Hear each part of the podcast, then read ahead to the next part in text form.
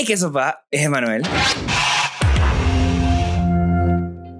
Y bienvenidos a Toque de Queda, el podcast donde hablamos de películas, series y todo lo relacionado al mundo del cine y la televisión. El día de hoy vamos a estar hablando con Jonathan y Isaac del Festival Visible. El Festival Visible es un festival LGBT en Panamá y empieza el día de mañana 24 de septiembre del 2020 y hay películas de todos los países del mundo. No, mentira, solo es Latinoamérica. Y hay cuatro películas panameñas, así que vamos a estar hablando un poquito de lo que es el festival y de algunas de las películas que van a poder ver durante estos días de festival. Quería comentarles también que durante esta semana también está llevando a cabo el Festival Banaba Fest, el cual es el Festival Internacional de Derechos Humanos de Panamá. Está todos los días, tienen conversatorios, tienen eh, diferentes películas de Panamá y el mundo. Así que si lo quieren revisar, vayan a www.banabafest.com.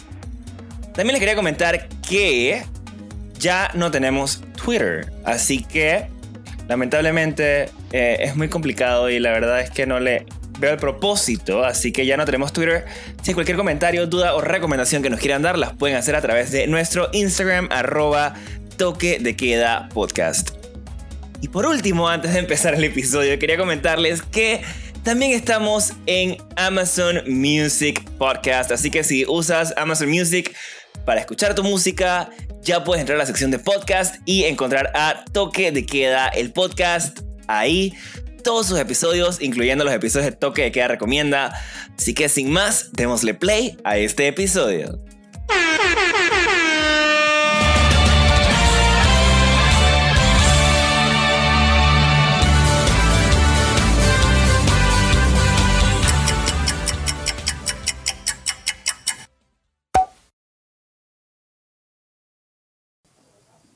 Bueno, y el día de hoy estamos con Jonathan Rangel y Said Isaac del Festival Visible. ¿Cómo están, Jonathan y Said? Hola, muy bien. ¿Cómo estás? Bueno, cuéntenme, primero que nada, ¿qué hace cada uno de ustedes en este Festival Visible? Eh, bueno, yo soy Jonathan Rangel, porque están escuchando sexymente, eh, y soy el director del festival y Said, te puedo presentar si Hola, ¿qué tal? Yo soy Said Isaac y bueno, dentro del festival estoy más en el área de producción. Súper. Y ahora, cuéntame, ¿qué es el Festival Visible? Para todos los que nos escuchan que no tienen idea de qué es este festival. Eh, bueno, bueno, ajá, sí, Said lo dice como de manera más poética, si quieres. ah, bueno. bueno, Visible es un festival que, que, nace porque, bueno, hablando con Jonathan, un día vimos esa necesidad de, de crear un espacio donde el enfoque sean temas relacionados a la comunidad eh, LGBT, queer, y viendo que en Panamá no, no, existía ese espacio y tampoco hay una producción, digamos, constante de historias, y nosotros siendo parte de esta comunidad, siento que, que no encontrábamos ese, tú sabes, ese espejo, ese lugar donde, hey, esto es lo que está pasando en Panamá en cuanto a ese tema, o que esos materiales sirvan, digamos, de, de una voz, de una voz y que además sea una voz política, digamos, eh, no había. Entonces, o los que estaban también estaban como muy empezando y tal. Entonces, bueno, decidimos como armar visible para que visible así como dice el nombre, un poco visibiliza estas historias que históricamente han sido ocultadas, discriminadas, tanto a la comunidad como a las historias. Y viendo que en el mundo, o sea, muchos países se están despertando sobre este tema y la comunidad está tomando acción, exigiendo derechos, y en Panamá vemos que todavía estamos un poco verdes, decidimos como arrancar con, con este proyecto. Y bueno, este año es la segunda versión de Visible que va a ser digital por el tema de la pandemia. ok, perfecto, excelente explicación. Yo creo que mejor se daña. Este, yo quiero saber si entre el año pasado y este año eh, la convocatoria aumentó, hubieron más cortos panameños, hubo más cortos panameños, perdón. O sea, ¿cómo ha sido este, este, este objetivo que se metieron el año pasado a buscar? Bueno, siendo un poquito honestos, la verdad, este año fue todo muy loco. Eh, como que originalmente ya nosotros estábamos planteándonos muchos cambios que involucraba también cambios de fechas, porque el año pasado nosotros también lo hicimos en septiembre para estos mismos tiempos. Pero bueno, entre cambios y cosas estábamos viendo hacer las cosas diferentes. Sin embargo, como pasó toda esta situación del COVID y la pandemia, nuestra vida cambió, ya nada es igual y estamos todos traumados. Eh, como que, como que, ¿sabes? Como que vimos que tal vez este es el momento correcto para hacer esto eh, nuevamente, aprovechar que eh, están haciendo todo este movimiento de festivales online, de actividades online, como que los humanos nos dimos cuenta que el Internet es más poderoso de lo que pensábamos. Eh, entonces dijimos, ¿sabes por qué no vamos a hacerlo? Y, y, al mismo tiempo, esta decisión así medio loca, medio improvisada, eh, claro, nos hizo como hacer todo mucho más rápido y mucho más encima. Entonces, eh, la convocatoria yo creo que la veo bastante similar al año pasado, con todo y que ha sido diferente porque eh, creo yo que el año pasado estábamos un poquito más eh, organizados para esas fechas, eh, pero ha sido bastante similar. creo que el año pasado recibimos 140 y tantos de cortos y este año recibimos 132, así que no fue muy diferente. Ah, claro, igual está toda la situación de que la pandemia me hizo que gente que iba a hacer cortos tuviera que parar. o sea, es algo que totalmente se, se entiende. Entonces, digo, me gustaría que nos contaras un poquito de cómo cambió todo el festival ahora este año de forma ya disque online, qué otras actividades han tenido, qué otras actividades van a tener. Eh, hablemos un poquito más de, de, todo lo que ha sido como que el calendario del festival este año. Bueno, estamos tratando de mantenerlo un poquito similar también. El año pasado tuvimos un laboratorio de guion para historias LGBT. Eh, muy bueno, fueron dos días llenos de información.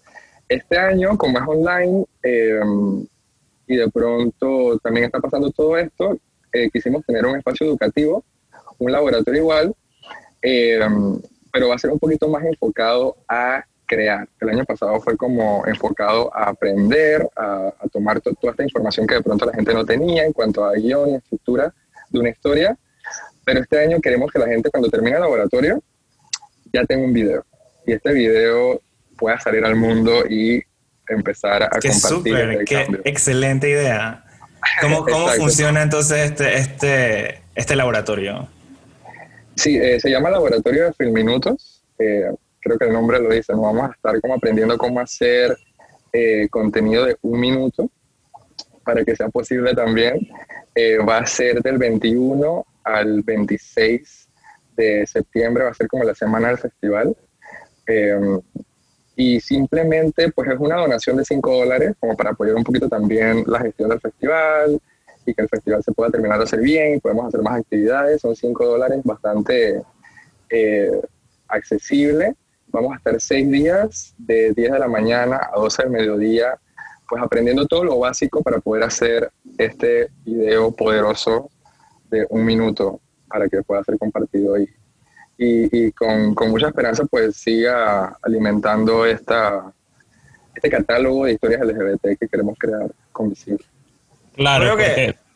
por ahí, bueno, quería comentar un poco que, ah, así como de, ajá, que comentabas de los trabajos panameños, este año eh, me parece en el festival hay cuatro trabajos panameños seleccionados. Y sí que también como que el año pasado hicimos una, digamos, una especie de movida donde contactamos a algunos realizadores que sabemos que son de la comunidad y les alentamos a participar, a crear. Y dentro de ellos sí se, se generó un, un, audiovisual que fue el de Xochitl Vergara sobre, sobre Simuf. Y fue muy interesante, pero quizás este año no, no hicimos eso, pero sí sentimos que hay que empujar prácticamente a, las personas o impulsarlos, digamos, de una manera, no empujar, a que creen temas LGBT. No sé si es la misma, tú sabes, la misma discriminación, el mismo temor de hablar sobre estos temas. Eh, creo que somos una, una sociedad bien conservadora y que, quién sabe, tenemos todo eso metido ahí que no nos deja todavía como arrancar y tomar las riendas de, de eso en el cine. Y entonces, bueno, el laboratorio también lo pensamos como para romper esos miedos, ¿no? de que si eres una persona que te interesa lo audiovisual y tal vez no, no has tenido ese contacto, que tal vez en el laboratorio este Filminutos pueda ser tu primer contacto y además practicar inmediatamente.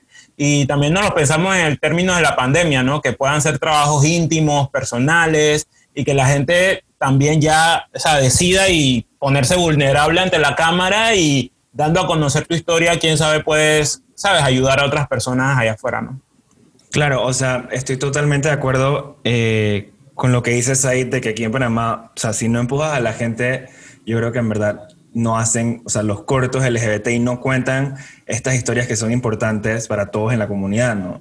Entonces, eh, pero creo que es eso, o sea, creo que es el miedo a hacer este tipo de historias, o más bien que tenemos en la cabeza de que este tipo de historias, como no las vemos tanto en el cine normal o en la tele o en la cosa así, no se nos ocurre a nosotros de, hey, también puede ser una historia parecida de algo que yo estoy viviendo, de algo que yo estoy eh, sintiéndome eh, similar a. Este, me gusta que sea de un minuto también porque siento que, que, eso igual lo hace un poquito más difícil porque contar una historia en un minuto es bastante complicado ya que tienes que tener tu historia clarísima y tiene que tener un principio, un, medio y un final. Este, así que me encanta muchísimo y, y, me encanta que también como que el festival nuevamente le está abriendo las puertas a cineastas emergentes para que creen también nuevas cosas, aprendan y practiquen, porque en verdad es bastante difícil ahorita mismo en Panamá como que practicar y tener como que tantas oportunidades, ¿no? Eh, ahí, ahí también quería como comentar un poco en ese sentido que, bueno, el año pasado nos pasó algo particular, que estábamos buscando hacer el festival al aire libre, queríamos hacerlo en Parque Urracá, empezamos a generar toda esa gestión hacia eso, y de la Junta Comunal de Bellavista recibimos en dos ocasiones una negativa, una carta negativa de que no podíamos hacer el festival.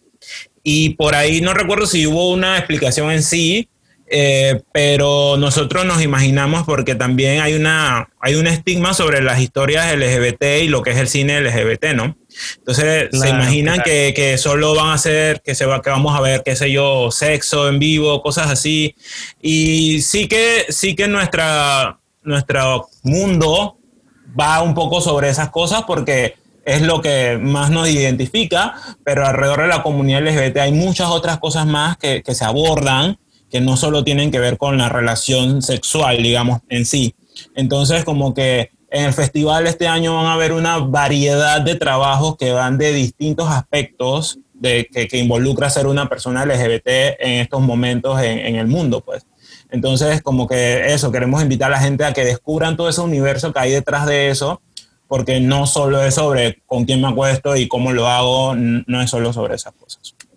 Me parece que está muy buen encaminado el festival para exactamente quitar este estigma que tiene todo el mundo de qué es el cine LGBT. Claramente, si el cine heterosexual o el heteronormado no necesariamente es algo ¿sabes? historias sexuales todo el tiempo, que porno en la pantalla, sino que tu orientación sexual, tu género o eh, que no lo tengas, no te define. O sea, tú eres una persona común y corriente, sin embargo, eh, por toda esta opresión que existe y por la microbonfobia y demás que hay en la cabeza de las personas, eh, nuestras historias son diferentes y hay que contarlas. es importante, creo que para el desarrollo de, del cine en general y específicamente también el del cine panameño.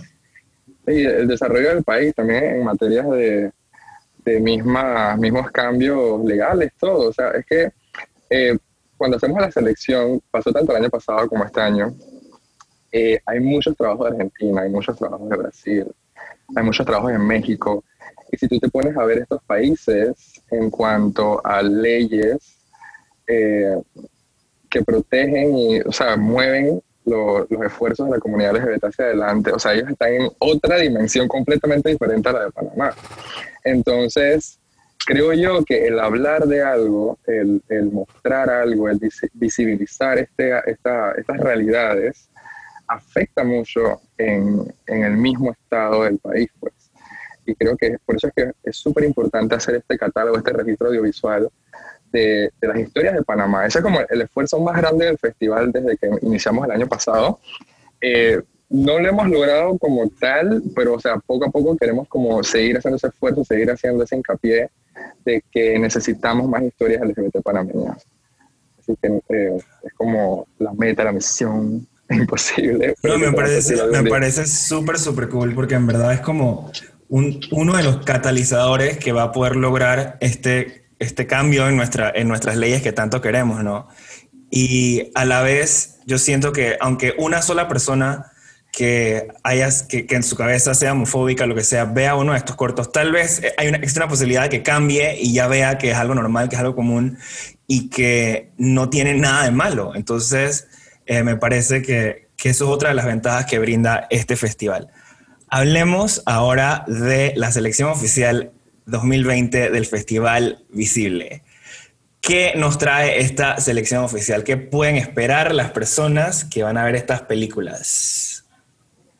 Y bueno, es una, es una selección bastante, como decías ahí, bastante diversa, hay de todo un poquito. Hay un poco de intensidad, hay un poco de comedia, hay un poco de locura, hay un poco de, eh, no, no, todo el cine, porque también pasa mucho, ¿no? Que a veces queremos como que todas estas películas que vemos nosotros en el cine o en festivales sean como súper fáciles de digerir o súper así como sweet, como, como unos dulcecitos, pero hay algunas películas que sí necesitan un poquito más de, pensamiento crítico, un poquito más de análisis y queremos invitarlos también a que vean ese tipo de contenido y, que pensemos un poquito más profundo todo esto. Así que hay todo un poco. Me gusta, me gusta. Ahorita ustedes tienen algo que se llama los favoritos visibles. Yo no sé si eso ya salió, pero en algún momento que este podcast salga ya va a haber salido. Este, donde tienen una selección de películas que eh, son bastante diversas, son de distintos países de Latinoamérica, son de diferentes géneros, eh, géneros cinematográficos.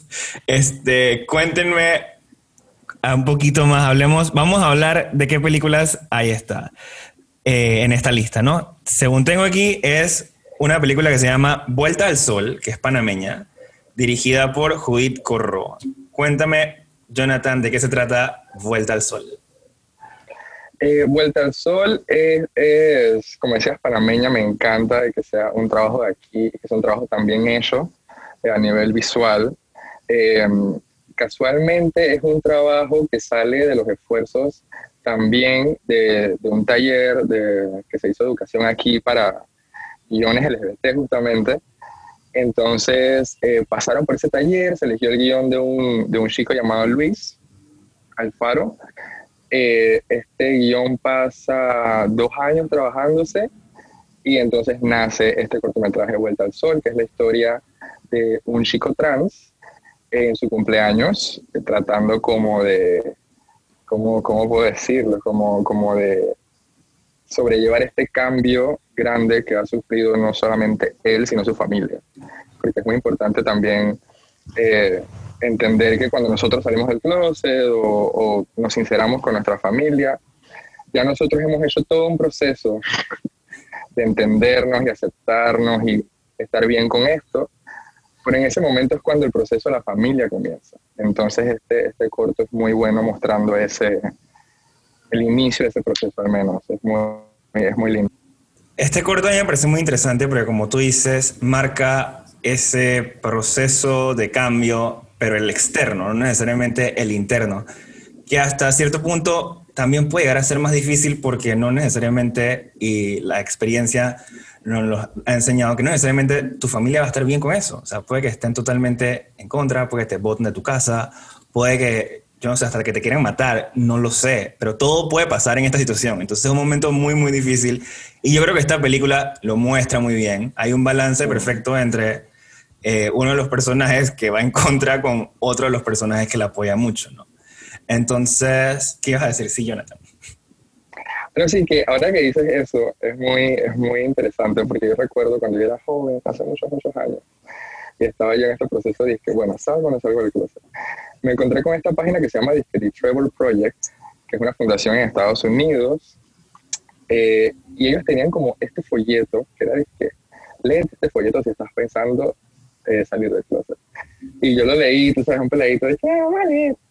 Oye, y entonces me encuentro con esta pregunta que yo no, nunca me la había planteado, no pensé que fuera necesaria, pero cuando la leí que dije, oye, esto es importante hacérselo. Y es como que, eh, ¿por qué necesitas salir ahora, en este momento? Como que, ¿por qué? Y luego tienes un plan B si decides hacerlo. O sea, tienes algún lugar a donde ir, si te sacan de casa, tienes algún amigo, alguna persona que te pueda recoger. Y yo como que, wow, o sea, porque es real, o sea, como tú lo dices, o sea, todas estas posibilidades pueden pasar. Y, y por eso es que mucha gente a veces se queda como así en, este, en esta eh, oscuridad y en este closet. Hay un corto muy bueno eh, seleccionado también que es como una analogía de eso. Pero justamente por esta realidad, pues y es muy importante también que nosotros como comunidad también eh, compartamos estas realidades, ¿no? De que sabes, si lo vas a hacer, asegúrate de que tienes una persona con la que cuentas, si te sacan de casa, tienes algún lugar donde ir, sabes, como que no lo hagas y después que te dan un tiro a la cabeza y sabes, es mejor que estés vivo y, y después vemos cómo hacemos, pero sabes, eh, hay que tener eso en mente y es cool. Ahora que lo dices, sorry por interrumpirte. No, no, está súper bien. Para eso es este podcast, para que conversemos. Ya que en verdad aquí hablamos también de películas, hemos hablado de diferentes series de televisión, lo que sea, pero siempre es para hablar más de lo que, que vamos a ver, ¿no? Porque lo, lo, lo, cool del cine es que si ves una historia que está contada a través de los ojos de un director, pero realmente esto puede tener un impacto diferente en la vida de cada, persona, de cada una de las personas que lo ven y es lo que hace tan grande el impacto del cine, ¿no? Este, yo ahí quería comentar un poquito sobre Vuelta del Sol, que me gusta que, el contexto que tiene es, digamos, no el, el es bien en un contexto como una familia de clase media alta. Entonces un poco manejó bien eh, esa cultura panameña, cómo, cómo, cómo puede vivir esta situación, ¿no? Porque dentro de todo sí hay como una especie de, de consentimiento, está esa doble moral que siempre vemos. O sea, no es una familia que, que, le dice las cosas directas, que se hablan directos, sino que todo se maneja bajo esa tela de la apariencia, que es muy de nuestra sociedad. Entonces fue muy interesante eso y, y la resolución al final, bueno, no podemos hablar mucho del corto para que lo vean, pero sí, la resolución al final es bien, digamos, diplomática al final, ¿no? O sea, no, no es como una situación que la que Jonathan nos pintó ahorita de que te echan de la casa y te votan, que usualmente pasa eso mucho, pero bueno, ya al menos ya saben que no, no van a votar nadie de la casa, pero sí, creo que, que reflejó muy bien eso. Sí, sí. Hay otro corto que está en esta lista que se llama In My Reality. Este, ¿Qué les pareció a ustedes este corto, Said? A ver, cuéntame. Bueno, en realidad, In My, Reality me pareció muy, pero muy interesante. O sea, tiene toda esta onda así futurista, eh, de un pensamiento utópico sobre lo que puede llegar a ser una persona. Y me gusta mucho más ahorita en este aspecto de la pandemia, o sea, viendo que tenemos toda esta virtualidad y esta persona digital que ahora existe en las fiestas de Zoom, que ahora existe, tú sabes, que se activó por aquí, esta persona digital que todo el mundo empieza a conocer, pero ¿cómo uno puede crear? Pues de alguna manera yo puedo crear quién es ese personaje que la gente empieza a ver ahí por el mundo digital y no necesariamente tengo que ser yo. Entonces, mi reality siento que va un poco de eso, de esa fantasía o de esas cosas que nosotros queremos ser y que que, peleamos para, para, lograrlo, ¿no? Como, como comunidad LGBT, de que se nos acepten nuestros gustos, aunque sean diversos, aunque sean inusuales. Entonces, en mi, reality, el director empieza a crear esta persona y esta persona empieza a fantasear sobre cómo sería ser un ser humano, como ella, como ella está siendo creada. Entonces es muy mágico y es muy, da para muchas cosas. Me gustó muchísimo el director, aquí lo tengo, se llama el director de In My Reality es Alejandro Espano. Ajá, Alejandro Espano. Oye, lo tenía acá arriba, pero... A mí me gustó muchísimo este corto, en verdad. Le puse así cinco ganchitos en mi, en mi listita aquí a mano, porque yo soy como una señora que, que tengo que hacer todo a mano. Eh, y le puse wow y que la mezcla de sonido estuvo increíble. O sea, me encantó este corto. Muy bueno. Algo que no hemos mencionado es que es animado, entonces este, creo que lo aprecié muchísimo más también porque ando dije, aprendiendo After Effects y yo dije, oh my god, en verdad esto tarda demasiado tiempo en hacerse, pero creo que, que también era parte como del proceso que tarda eh, una persona en convertirse como quien, quien quiere ser. Eh, y no sé, este corto a mí me encantó muchísimo, la verdad. Sí, cuando vean el Festival Visible, eh, tienen que ver definitivamente este cortometraje, In My Reality. ¿Cómo era que se llamaba el director? Alejandro, ¿qué? Spano. Spano. Spano. Este cortometraje, por cierto, para que lo tengan así como súper, súper eh, fichado, va a estar el 26 de septiembre en el segundo bloque, el bloque a las 8 de la noche, en www.festivalvisible.com, que es donde vamos a estar pasando el festival. Ajá, entonces te quería preguntar sobre eso, ¿cómo va a ser la dinámica de ver las películas durante el festival? Ajá, eh, es algo bien, tratamos de, hacerlo lo más sencillo posible.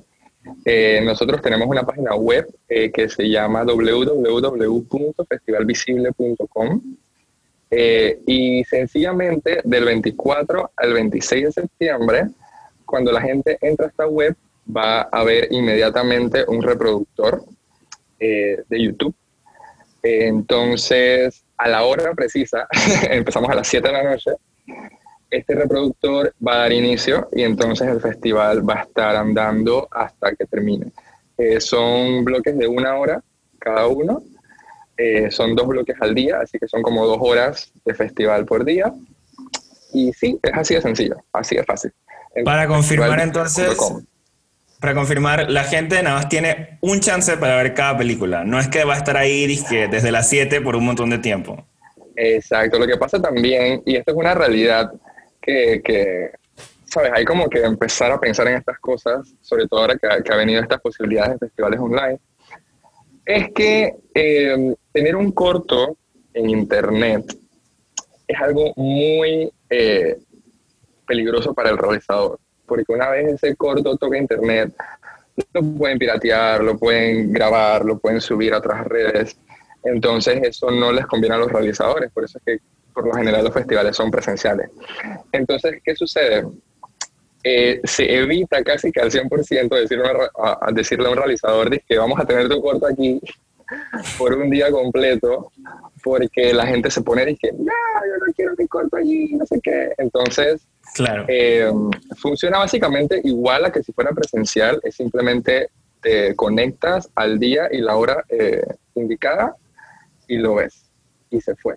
Chao, adiós. Bye. Me parece un punto súper interesante esto, porque la verdad es que es algo que para muchas personas puede parecer normal ya ver un video, una película, una serie de televisión en internet, pero no saben que en verdad está, existe este peligro de lo que es el copyright, eh, de los chances que te puedes sacar de que tu película esté online, que otro festival no te la acepte, cosas de este tipo. Entonces, eh, eso es lo cool de, hablar más allá de las películas, ¿no? Y bueno, también como que a veces, o sea, como digamos, todos consumimos productos pirata, en algún momento lo hemos hecho y somos realizadores, entonces tenemos esa dualidad ahí mismo, pues entiendes, es como que hacemos productos y no queremos que nos los pirateen, pero sí pirateamos, entonces es como un poco buscar el balance en eso, porque sí, de alguna manera estos son trabajos que se están haciendo para, para trabajar, para vivir, entonces también como que se vayan por ahí pirateados, no, no queremos eso, queremos que, esté controlado el acceso a estos materiales. Sí, lo bueno es que eh, el año pasado también lo hicimos con, con la primera edición, tuvimos como eh, eventos, secuelas donde presentamos selecciones especiales de la selección. Eh, tuvimos un evento con Fundación Iguales, donde presentamos como los ganadores y también como que los favoritos. Eh, también tuvimos otro con Diversa, eh, cuando estuvieron haciendo la presentación de, de The L Word, los pocos días que pudieron, porque después creo que empezó a pasar la cosa. Entonces, como que sí, pues, como que si no por alguna razón hacia el universo no lo pueden ver del 24 al 26, como que crucen los dedos a ver si lo pueden volver a ver en algún evento secuela. Claro, pero no está seguro esto, o sea, no está seguro de que el corto que tú quieras ver vaya a estar en el futuro. Así que lo importante es que aproveches eh, ver el festival ahorita en septiembre. Recuérdame las fechas. Del 24 al 26 de septiembre, desde las 7 de la noche en nuestra página web. Excelente. Bueno, seguimos con la lista de películas de favoritos visibles. Ahora hay una película que se llama A Couple. Y esta película yo le puse un gran yes al lado con exclamation points. Esta película a mí me encantó, o sea, tú tienes idea, todo me encantó esta película. Eh, está súper bonita grabada. Eh, es como un drama, pero en verdad es que súper extraño. Eh, Jonathan, cuéntame de qué se trata A Couple. Bueno, este es un cortometraje de Brasil. trata básicamente de el, el la, no sé cómo decirlo, pero como el, el post-trauma de una pareja gay que fue atacada, eh, fue, sufrió de, de, golpes por parte de homofóbicos en la calle por darse un beso, si no me equivoco.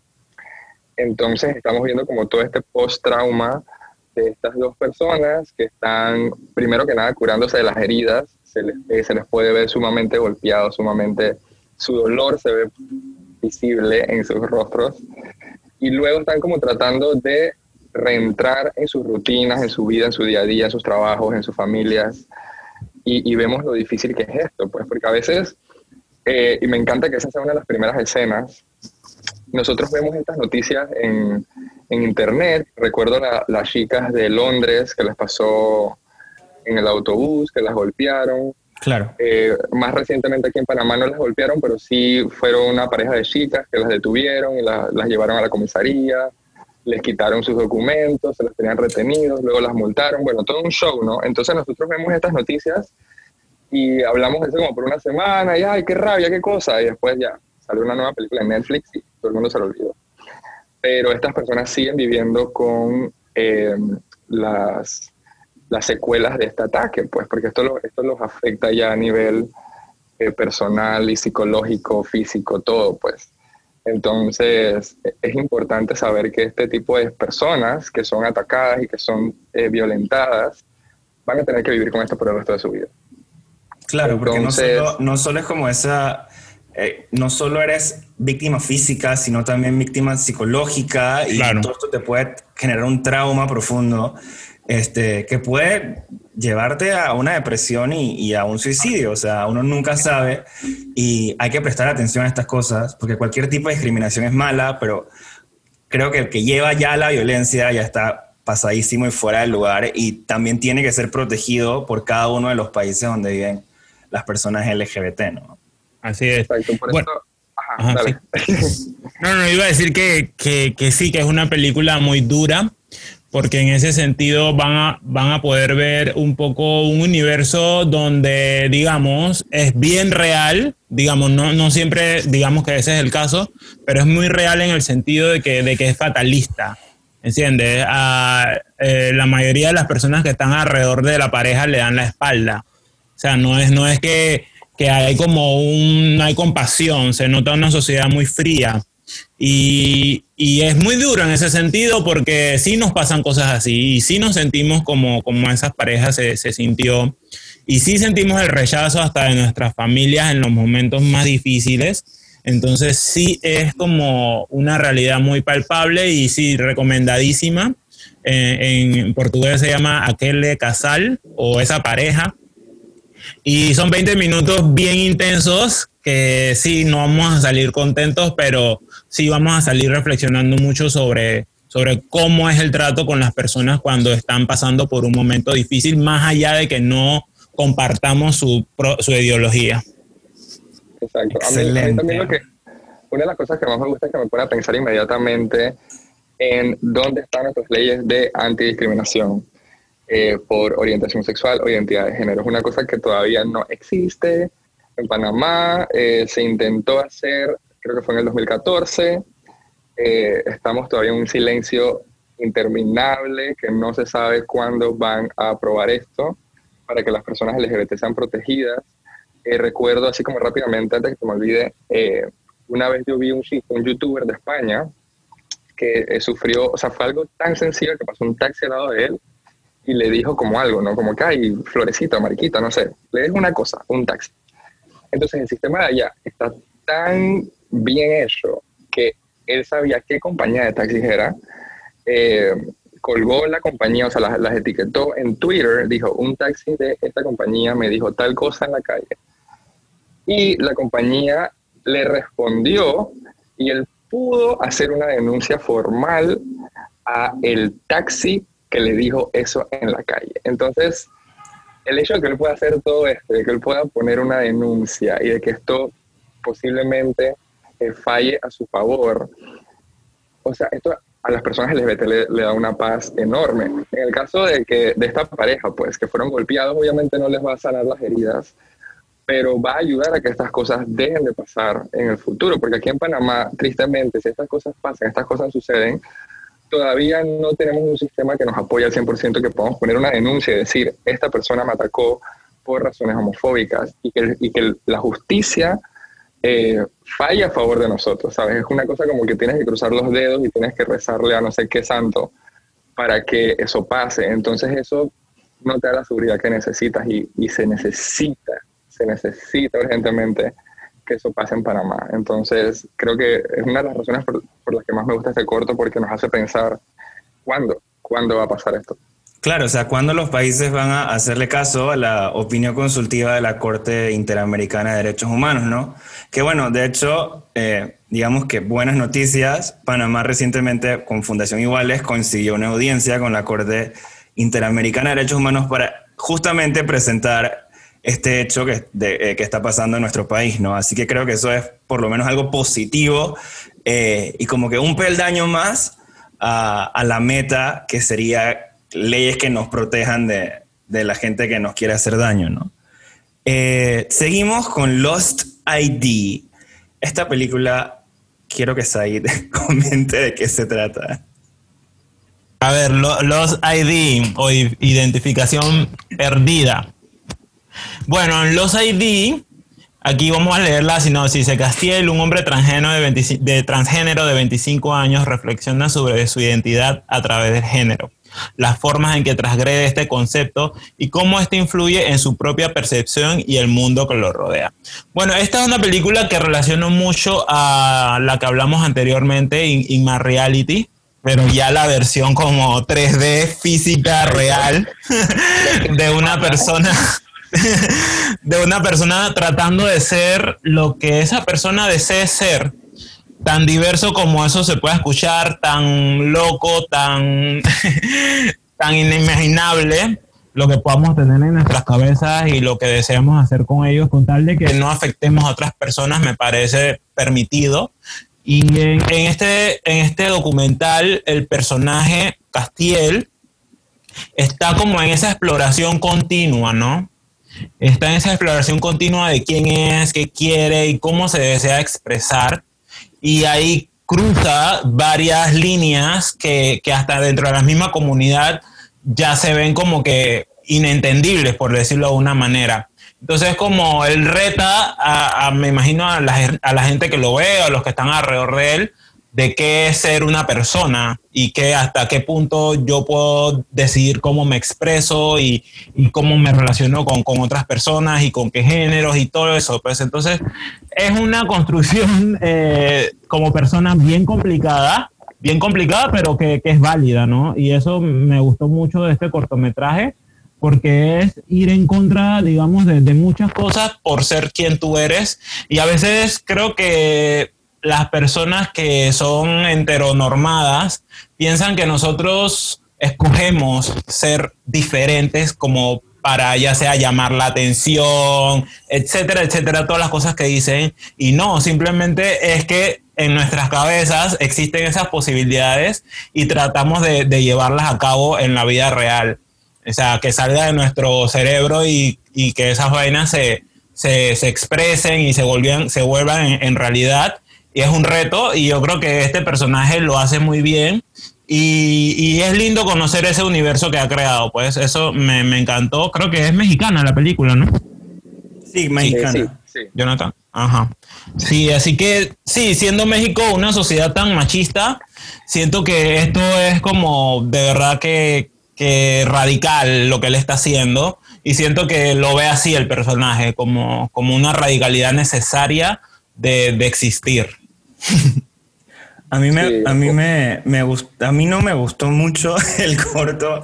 Eh, o sea, me pareció que, era como que era mucho bla, bla, bla, bla, y no estaba viendo algo como que, o sea, visualmente no me atrajo mucho, pero el tema que, que, que pone el corto es bastante importante y siento que sí deberían de verlo.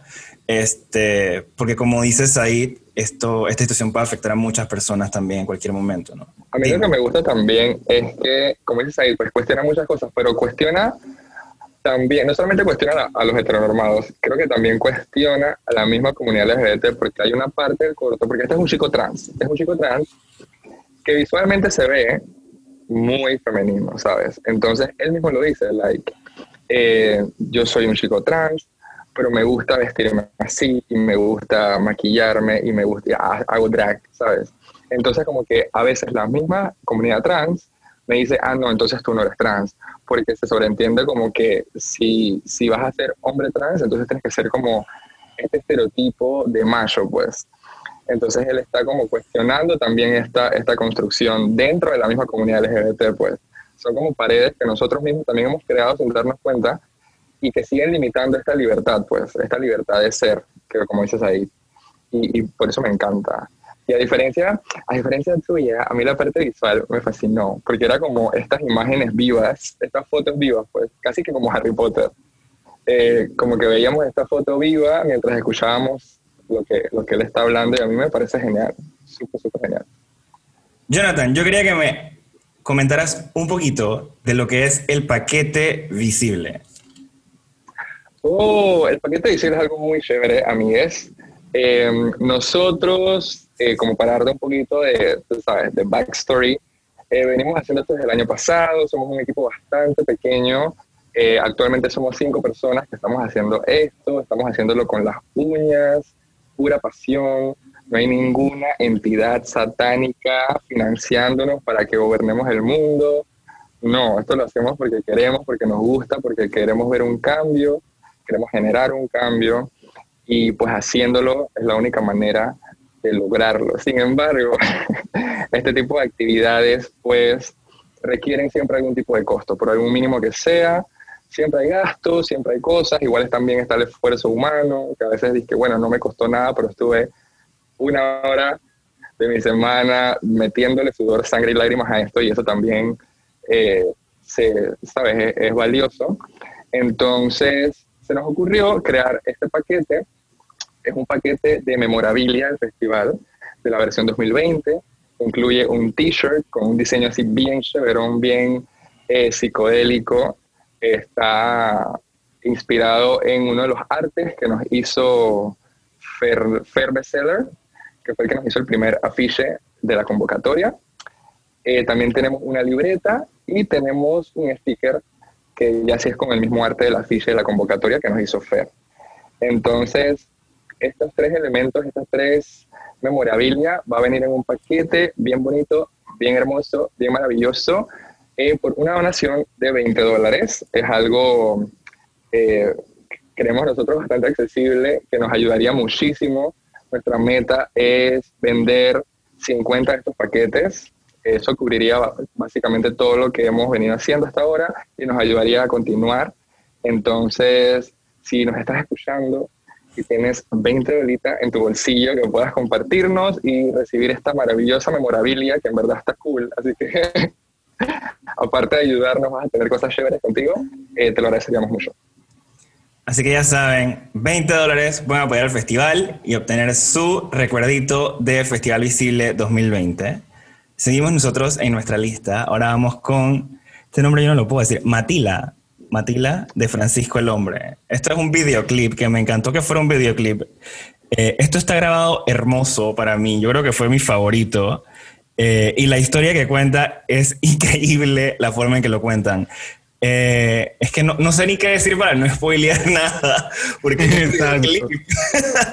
Pero Últimamente he estado viendo mucho cine brasileño porque, como les comenté a nuestros escuchas, la semana pasada hay una eh, colección en movie de nuevo cine brasileño. Entonces, eh, he estado mucho metido en la guía del cine brasileño y me parece excelente. En verdad, tienen un nivel cinematográfico elevadísimo eh, y las historias que cuentan son bastante fuertes y me parece interesante que usen videoclips para compartir esta, esto, estos problemas y para compartir, eh, para usarlo como método de protesta hacia las injusticias que cada uno de los gobiernos latinoamericanos nos hace.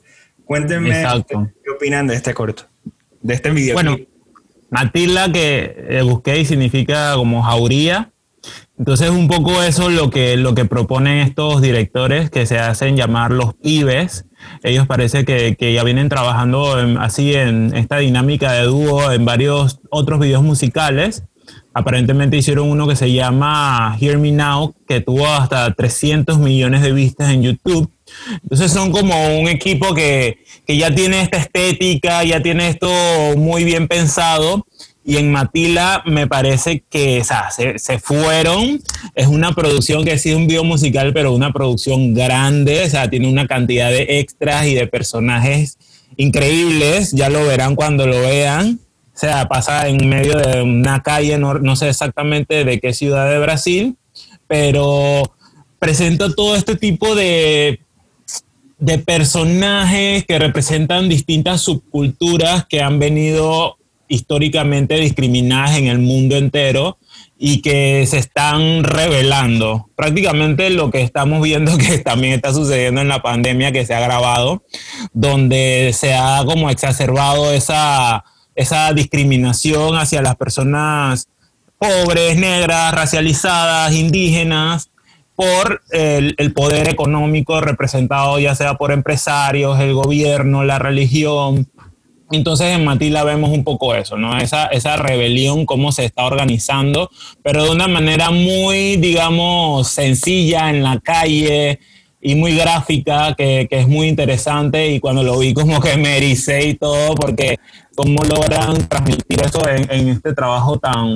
tan corto y tan dinámico y con una, un look tan llamativo, pues. Lo puedo resumir en que simplemente es lo que yo desearía que pasara en Panamá, literal. Yo necesito que la gente se levante. Gay riots. exacto, que prendan el rancho, tumben este gobierno corrupto, impune, asqueroso que tenemos y, que ya, se acabe, ¿sabes? si, se, si, se, quiere acabar el mundo, se puede acabar, pero que eso pase. Necesito que eso pase en Panamá porque siento que estamos súper dormidos, como que tuvimos un, tuvimos un sesgo de rebelión, un sesgo de de despertar con esto de las reformas eh, de la Constitución y que hubo ahí como que su tiradera de cosas y que la gente que le dieron presa y no sé qué.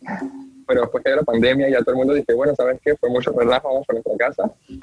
Pero yo necesito que eso pase. O sea, este, este, este, este videoclip es, una, es un visual de lo que necesita Latinoamérica. O sea, Latinoamérica necesita como prender en fuego, más o menos lo que pasó con George Floyd en Estados Unidos, que de hecho casi que los únicos estados que lograron, eh, ¿cómo se dice esto de defund the police? Eso en español sería... Quitarle el presupuesto a la policía. Exacto, como quitarle el presupuesto a la policía, los únicos estados realmente que hicieron eso fueron los estados donde las protestas eran las peores del, del país, pues eran disque fuego, rompedera, no sé qué. Y tristemente así es como el gobierno responde, o sea, así es como el gobierno decide que vamos a hacerle caso a la gente que me puso aquí, ¿sabes? Cuando le quemas la casa. Entonces, es triste que haya que llegar a ese punto, pero como muy bien lo presenta este corto, como que es la única opción a eso, pues. Y, y a Panamá le hace mucho falta eso. Claro, a veces se nos olvida que al final de cuentas en los países democráticos el pueblo tiene una voz. Si no nos gusta, todos tenemos derecho a protestar y a hacer y alzar nuestra voz para lograr los cambios que realmente queremos, o en este caso también es buscar que nos proteja el Estado de, de las cosas malas que hacen otras personas, ¿no? Y ahora sí, Something About Me, lo que estaba diciendo hace un rato, es un weekend, pero de lesbianas. Eh, es lo que yo opino de esta película. Me gustó bastante, pero esto fue, fue lo primero que me acordé cuando lo vi. ¿Qué opinamos de, de Something About Me? Eh, bueno, a mí personalmente me gustó, se llama Algo Tenía, es de Argentina, el, el, en español, Algo Tenía. Eh, a mí me gusta porque la manera en que yo lo leí al menos es como esta historia de desamor, ¿sabes? Como un viaje de desamor, lento pero inevitable. Y, tiene como muchos de estos momentos que los que han tenido pareja lo, lo podrán saber, de que estás teniendo una, una conversación súper random. Es, una, es la conversación más random del mundo, pero tú dentro de ti sabes que esa conversación significa que las cosas están terminando. Y es una cosa súper extraña, es una cosa súper eh, casi que espiritual, pero como al tener estas conversaciones, y, todo el corto son conversaciones de esta, de esta pareja que son dos chicas eh, en su cama, literalmente todo el corto son conversaciones de ellas dos en su cama, vemos cómo esta intimidad se va rompiendo.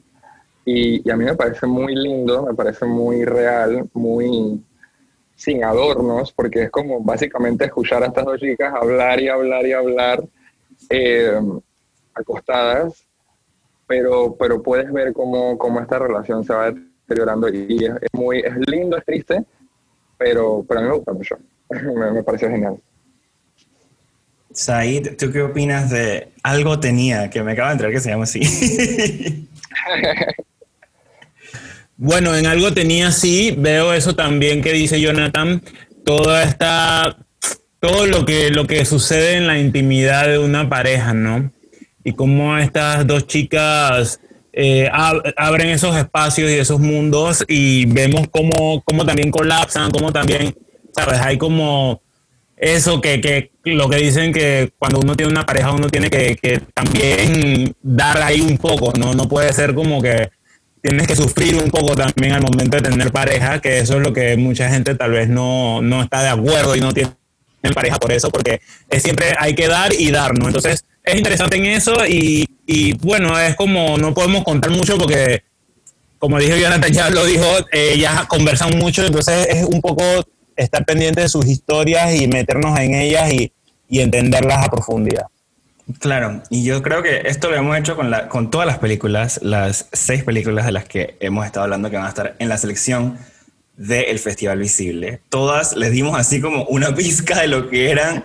Probablemente no lo entiendan ahorita porque no han visto las películas, pero ya saben que del 24 al 26 de septiembre van a poder verlas. Eh, acuérdense, festivalvisible.com, ¿cierto? Exacto, y estas solamente son 6 de 37 películas que vamos a poder ver estos tres días.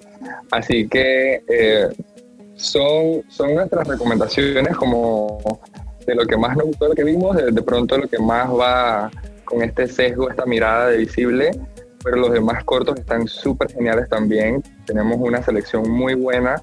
La verdad estoy bien contento con lo que estamos presentando este año. Así que los invito a que se pasen por www.festivalvisible.com del 24 al 26 de septiembre desde las 7 de la noche. Y recuerden que también los pueden seguir en Instagram, arroba Festival Visible. y en Facebook. Tienen, ah, y en Facebook también. Eh, ¿Algún comentario final del festival? De, de, la vida, del tema, de todo lo que hemos hablado el día de hoy? Bueno, comentarios así que me gustaría eh, compartirles. Eh, recuerden que tenemos espacio educativo. Si quieren aprender a hacer eh, un videillo de un minuto, también quieren aprender a contar historias, 5 dólares, pueden escribirnos a hola.festivalvisible.com para separar su cupo. También tenemos el paquete visible si nos quieren apoyar con 20 dólares para memorabilia y si no pueden hacer nada de esto, no se preocupen, igual pueden ver el festival que es gratis y pueden ayudarnos eh, corriendo la voz, pueden seguirnos en Instagram, pueden compartir nuestros posts y sus historias, pueden hablarle a amigues, eh, todo tipo de ayuda es súper buena ayuda, así que la recibimos genialmente. Excelente. también quisiera, quisiera decir eso como lo que explicó Jonathan antes, que somos un equipo que no está siendo subvencionado por nadie que promueva la ideología de género ni nada por el estilo. Somos personas que vivimos esto y que tenemos necesidad de que esto se, se, hable, que estas historias se conozcan, porque son cosas por las que vivimos y hemos vivido y muchos de nuestros amigos y amigues y todo el mundo pasa por situaciones muy difíciles que, se pueden ver en estas historias y que sí que nos ayuden a, en la divulgación en ese sentido, porque no es que estamos pautando en ningún lugar ni nada por el estilo, todo lo que hacemos es de boca a boca, de like a like, de un compartir en compartir, así que también hagan eso que nos ayuda bastante a, a llegar a ese público que esto digamos, está pensado para todo el mundo, pero principalmente para la comunidad LGBT, para hacernos más fuertes y resistir y seguir avanzando en ese sentido aquí en Panamá, en políticas públicas, en mejores días para nosotros y que no nos sintamos en esa desventaja que, se viene exacerbando desde hace muchos años. Mejor dicho, no se puede. Eh, ya saben, eh, festivalvisible.com, arroba festivalvisible, eh, en Facebook, en Instagram. Y si nos recuerden que nosotros nos pueden seguir en Instagram como arroba toque de queda podcast, donde pueden saber más de otras iniciativas en el mundo del cine y televisión panameñas, como también recomendaciones de películas y series y crítica de cine y todo lo que hacemos y hablamos todas las demás semanas. Nos vemos eh, en dos semanas para un nuevo episodio.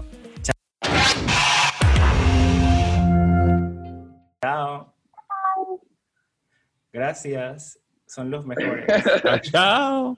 Bye.